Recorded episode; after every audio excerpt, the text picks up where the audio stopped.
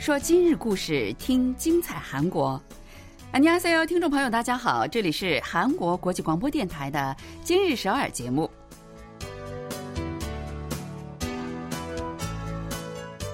聚焦今日首尔，体会当下韩国。让我们带您走遍韩国的每个角落。让我们把最真实的韩国送到您的耳边。听众朋友，大家好，我是小南，我是立新。 三号的凌晨，韩国队战胜了葡萄牙队，挺进本届世界杯的十六强，这可一下子振奋了韩国人。是啊，就像一针强心剂一样，哈，让这段时间呢，因为梨泰院事故等沉浸在悲伤之中的韩国民众又鲜活起来了。这两天，无论是男女老少，聊的都是这事儿。嗯，当天啊，这个气温是骤降，但是晚上降到了零下，哈。首尔光化门大街上的红毛啦啦队呢，是仍然没有缺席，近万人忍受着零下的寒冷，聚在一起给韩国队助威。好在这个球踢得很出色，让球迷们没有失望。在球迷们当中，韩国足球素有第三次赛事开始给力的这种说法，这次又应验了哈。嗯，看着跟加纳队比赛的时候，这个头破血流，然后绑上绷带，继续在。场上拼搏的黄人范，还有呢，这个眼眶手术没几天就戴着面具参加比赛的孙兴敏，然后受了伤，身上还带着肩带的黄喜灿，韩国队球员们的那种拼搏精神真的是没谁了哈。嗯，而我们光化门的集体助威，无论是组织方还是球迷们，都是特别的注意安全。不仅有警车维护秩序，那还有特地配置了六十多名急救人员和急救车，以备呢救助万一突然感到身体不适的这些球迷。安全也是做的棒棒的，球也踢的棒棒的。这个周末真的是不能再完美了哈。好了，呃，那现在先来看看我们今天要给大家介绍什么消息吧。韩国上周骤然降温，为了保护居民的健康，不让他们受到寒流的侵害，首尔及各区政府呢纷纷拿出绝招，帮老百姓取暖。天气骤冷，很多韩国人现在都想去温暖的济州躲过寒流。好吧，那就给大家介绍几处值得去看看的济州岛的特色书吧。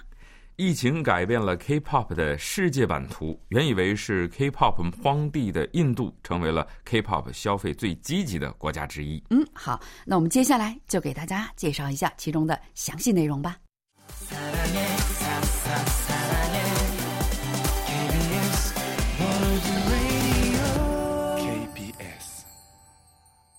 欢迎收听，这里是韩国国际广播电台。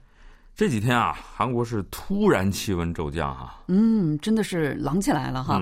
周末的时候，首尔呢，据说是还下了一场雪。我看很多朋友都发了这个下雪的帖子。嗯，这个周末对韩国人来说呢，不能再完美了。韩国队是战胜了世界强队葡萄牙，那继南非世界杯后呢，时隔十二年再次挺进了十六强，而且还下了一场雪。啊，就感觉好像这一切都是事先老天安排好的一样哈，一赢球。当时就下雪了。嗯，就在十一月三十号那天啊，首尔最低气温呢是降到了零下七度，人们一下子就从温暖的秋天掉进了冰窖子里的感觉啊。虽然这个天气预报其实早就告诉大家了，但是还是觉得特别的突然。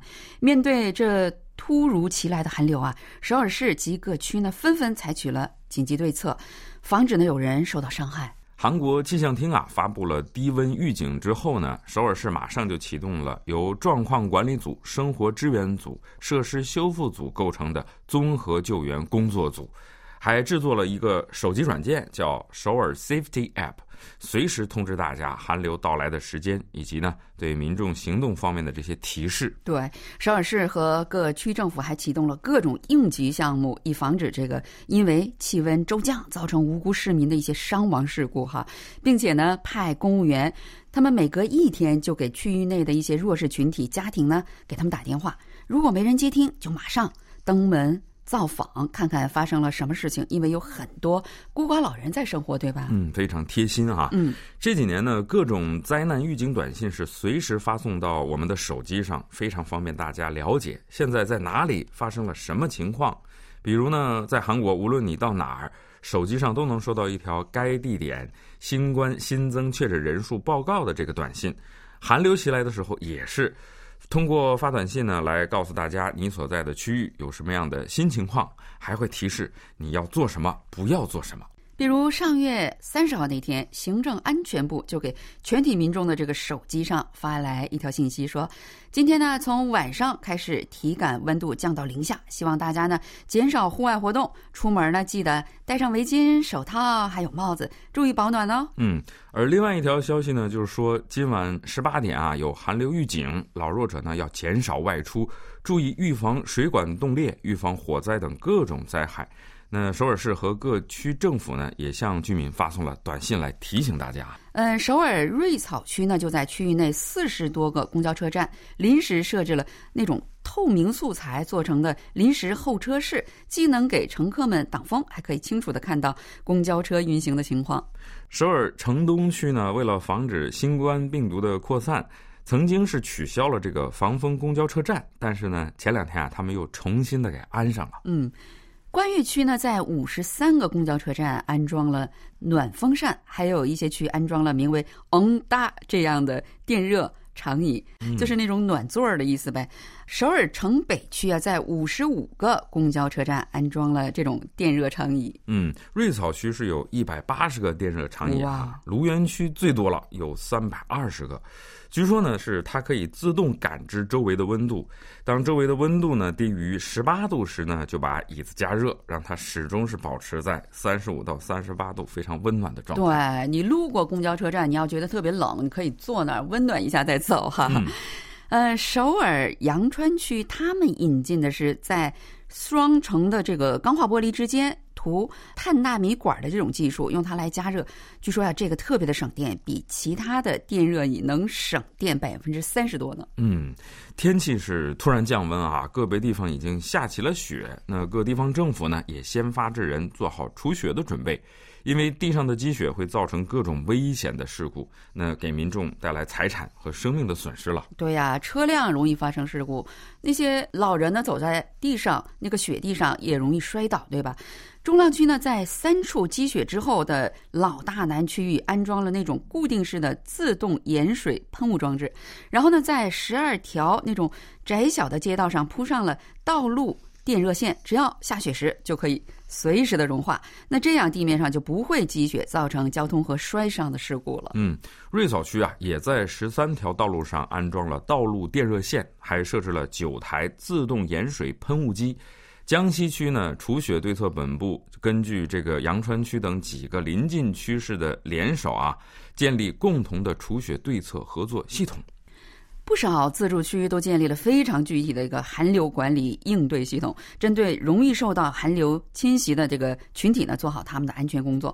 比如说中浪区的这个寒流对策综合支援小组，居然一共有三十四人组成。嗯，很庆幸啊，各区政府是这么的用心，希望大家呢都能注意安全，注意健康。好，下面我们来听一首歌曲，轻松一下，是由 P.L 演唱的《Dream Like》。请不要走开，我们稍后回来。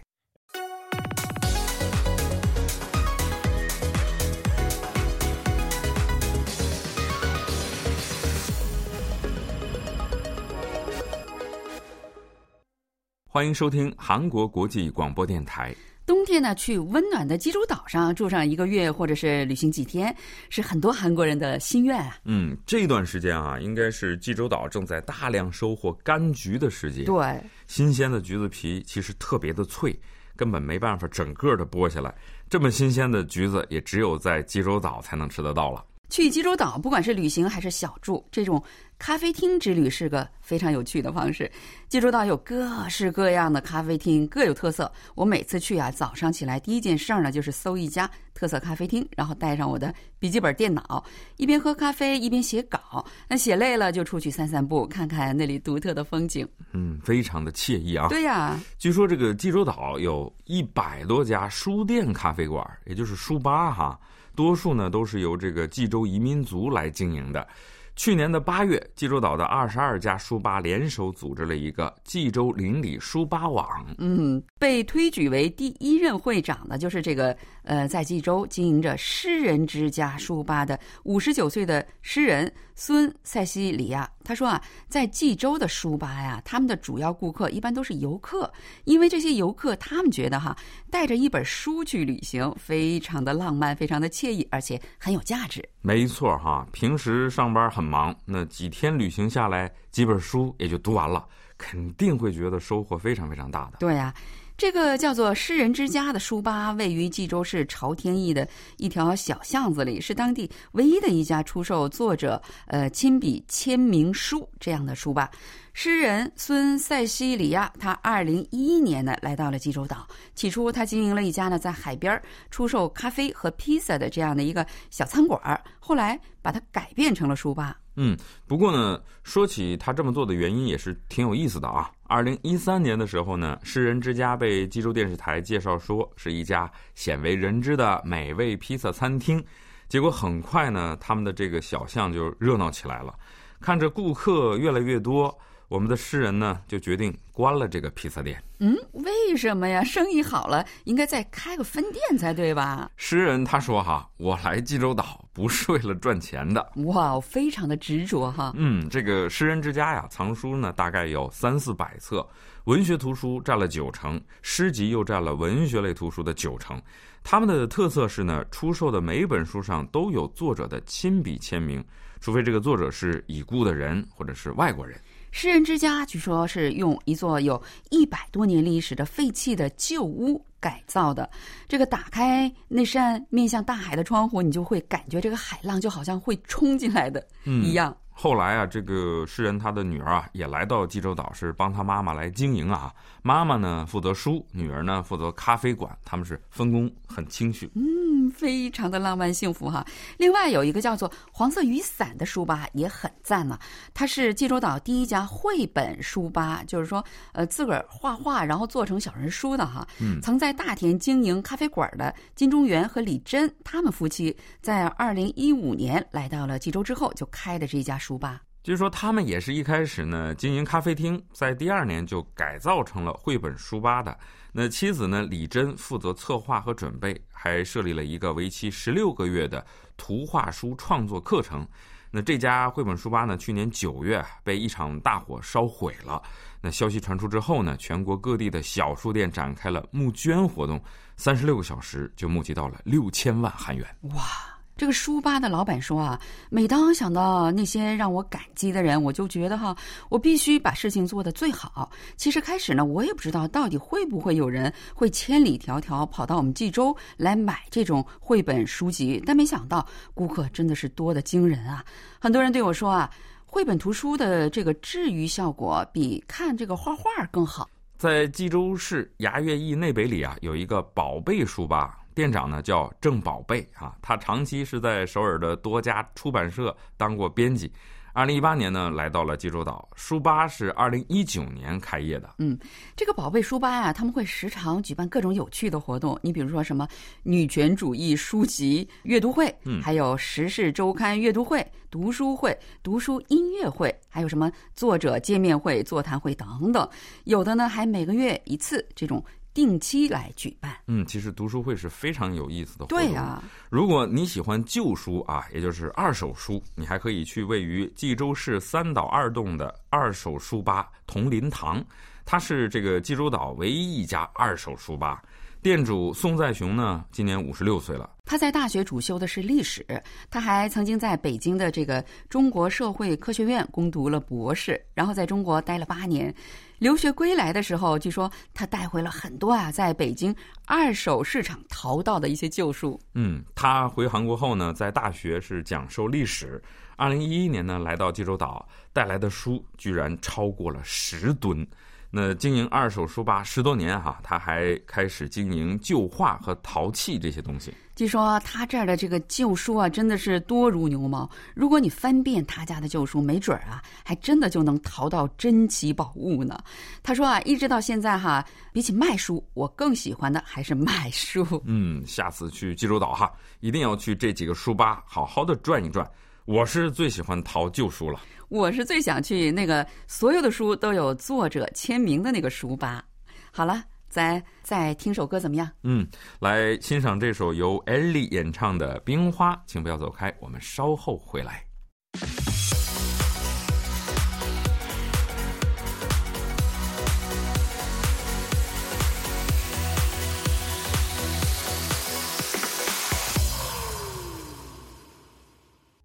欢迎收听韩国国际广播电台。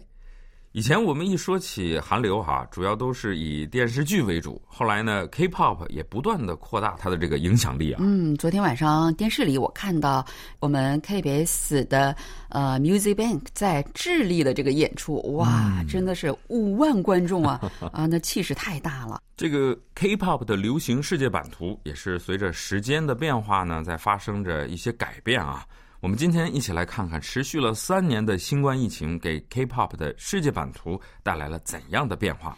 据音乐创业公司 Space Oddity 上月二十三号呢，在 K-pop 雷达研讨会上发布的二零二二 K-pop 世界版图显示说，YouTube 上的有关 K-pop 的视频观看次数啊，三年里达到了过去的二点五倍，从三年前的二百六十六亿人次增长到了六百四十三亿人次。嗯，我们全世界全球的人口只有七十来亿啊，如果平均下来呢，就是每年每人人观看 YouTube 上 K-pop 视频至少是九次以上啊！哇，真的是够多哈！该结果是对从去年八月起一年之内在 YouTube 艺人排行榜上相关视频的观看次数超过一万人次以上的那个二百九十九支 K-pop 演唱组合进行统计得出的。这个观察的国家数量也从一年前的一百一十七个增加到了一百三十一个。纵观看这个 K-pop 视频最多的前十位的国家呢，近三年的变化是特别的明显的。韩国呢当然是排名第一了，不过呢也是仅占总播放量的十分之一。哇，二零一九年排名在第六位的日本上升到了第二位，然后第九位的墨西哥排名到了第六。值得注意的是，印度啊，现在排在第四。嗯，以前啊，大家都以为这个 K-pop 在印度是没市场的，但是这个数据显示呢，YouTube 视频的观看次数，印度在过去三年增长了十多倍，可见这个印度是一个巨大的韩流的新兴市场。对呀，二零二零年这个奈飞印度平台上。韩国影视内容收视率比前一年增长了五倍啊，五倍！嗯，一家有线电视台制作的电视剧《恶之花》的翻拍版《杜兰加》于八月呢在印度奈飞平台上映。另外呢，印度有关机构还购买了 GTBC 电视台制作的《爱请客的漂亮的姐姐》的翻拍版权，哈，目前正在做拍摄的准备。嗯，这个电视剧受到全世界很多国家人的喜爱哈。业界人士介绍说啊，过去啊，韩流文化商品在印度呢只是在东北地区被消费，现在啊，这个消费的区域扩大到了整个印度的全境，甚至还可以看到它呢正在向印度的邻国蔓延。你比如说孟加拉国、缅甸、巴基斯坦、尼泊尔等等这些国家，看 K-pop 视频的量现在都是大大的在增加。在二零一九年呢，防弹少年团 Blackpink、Twice、Momoland、EXO 五支队伍的作品占总视频观看浏览量的一半多，而今年呢，Lisa、Stray Kids、ITZY、Seventeen、aespa、Psy、IU 等加起来占总数的一半，以 IVE 等第四代歌手为主呢，正在引领韩流新的热潮。业界人士 Space Oddity 的 CEO 金宏基他说：“以前在全世界享受 K-pop 的群体呢，都是针对某个演唱团队的，而现在人们对这个 K-pop 的消费形式呢，正在转化为对 K-pop 整体的普遍消费，各种艺术类型均匀的混合在一起。”疫情期间成长最快的 K-pop 艺人依次为 NCT Dream、ITZY，还有那个 Stray Kids。NCT Dream 在印尼、韩国和泰国，ITZY 在日本、韩国和印尼获得了高点击率，而 Stray Kids 在墨西哥、日本和美国业绩出色。在疫情期间出道的团队中呢，aespa、ENHYPEN、IVE 成长最迅速了。那对此呢，专家们则分析说。漫长如隧道一般的疫情，意外的成为了 K-pop 相当重要的发展动力。对呀、大家不能出去，就待在家里看手机视频呐、或者是奈飞平台，然后听音乐、看影视剧，这给 K-pop 和韩流的发展带来了很好的机会哈。好了，听众朋友，那我们今天的节目呢就到此结束了，非常感谢您的收听。我们在节目的最后呢，再请您收听一首韩国流行歌曲。来听这首由 BTS 演唱的《Yet to Come》，希望各位在最后一个月里好事连连。听众朋友们，我们下期再见， 안녕히 계세요。 安妮给 C O。